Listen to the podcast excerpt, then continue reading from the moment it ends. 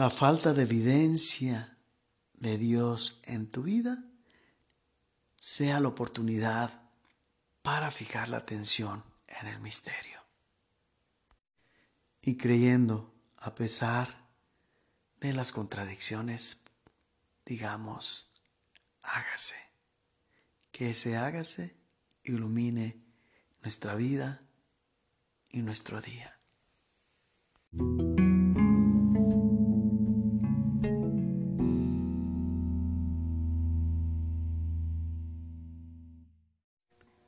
Del Santo Evangelio según San Lucas.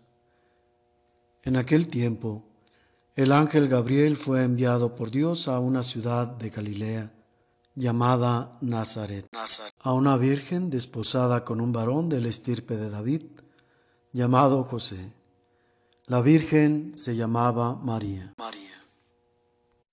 Entró el ángel a donde ella estaba y le dijo, Alégrate, llena de gracia, el Señor está contigo. Al oír estas palabras, ella se preocupó mucho y se preguntaba qué querría decir semejante saludo. El ángel le dijo, No temas, María, porque has hallado gracia ante Dios. Vas a concebir y a dar a luz un hijo, y le pondrás por nombre Jesús. Jesús. Él será grande y será llamado Hijo del Altísimo. El Señor Dios le dará el trono de David, su padre, y él reinará sobre la casa de Jacob por los siglos, y su reino no tendrá fin. María le dijo entonces al ángel, ¿cómo podrá ser esto, puesto que yo permanezco virgen? El ángel le contestó, el Espíritu Santo descenderá sobre ti y el poder del Altísimo te cubrirá con su sombra. Por eso el santo que va a nacer de ti será llamado Hijo de Dios.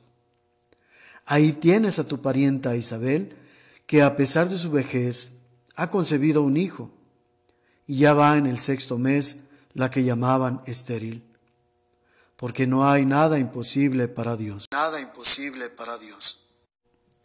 María contestó, yo soy la esclava del Señor. Cúmplase en mí lo que me has dicho.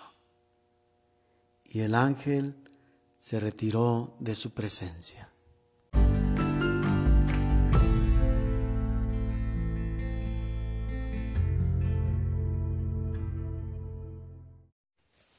Uno de los principios fundamentales de la teología es el misterio, la capacidad de asombro en relación a la acción de Dios en nosotros.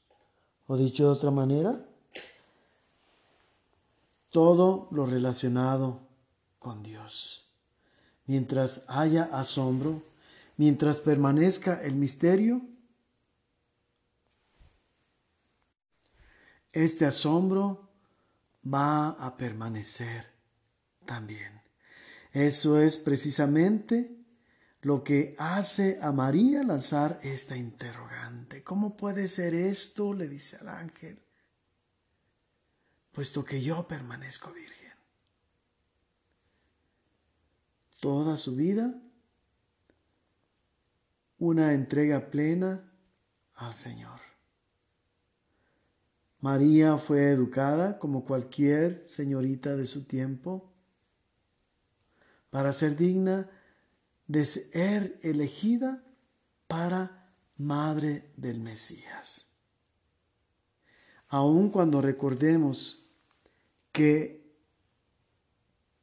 tenían la concepción del Mesías como aquel hombre igual que los demás, simplemente destacado por su fuerza, por su capacidad bélica para derrotar a los invasores para llevar la nación a lo alto, un caudillo especial. Ya María, al haberse comprometido con José, que más que un compromiso es el primer paso con el cual ya se establece la relación legal de marido y mujer. Solo que no está completado el protocolo para poder vivir juntos. Es la situación de María. No alcanza a comprender, por un lado, ya es mujer de José, ya está unida a él con el vínculo del matrimonio. Ya no podría ser aquella elegida para ser la madre del Mesías, porque según la profecía, éste habría de nacer de una doncella. Por otro lado, no alcanzaba a comprender cómo podría estar encinta sin haber tenido que ver nada con José, con, con un varón. Eso la sorprende, pero la sorprende más el recordar que para Dios no hay imposibles.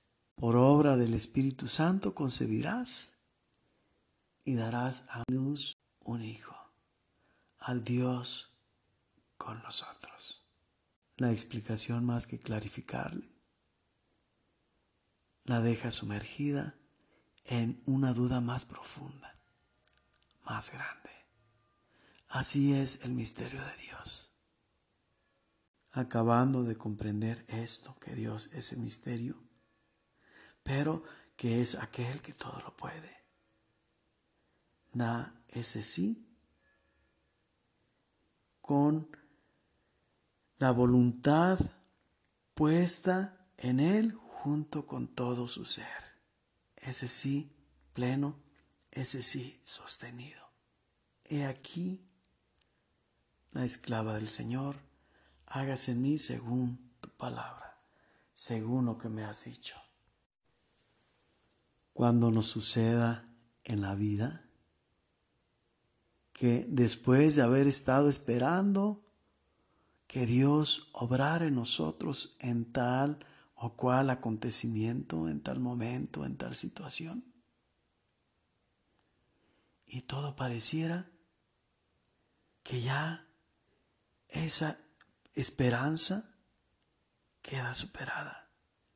Recordemos, nos queda el misterio de Dios. Nunca hay que perderlo de vista. Cuando se acaba el misterio, se acaba la teología. Cuando se acaba el misterio, dejamos de esperar de Dios y se acaba toda esperanza. Mantengamos encendido el misterio de Dios. Y aun cuando toda la lógica humana, aun cuando toda evidencia o ley física nos dijera que ya es imposible que Dios obre en nosotros recordemos el misterio de Dios. Para Dios nada es imposible. Cuando no comprendamos el obrar o la aparente ausencia de Dios en nosotros. Recordemos el misterio que nos haga decir, he aquí la esclava del Señor, cúmplase lo que me has dicho.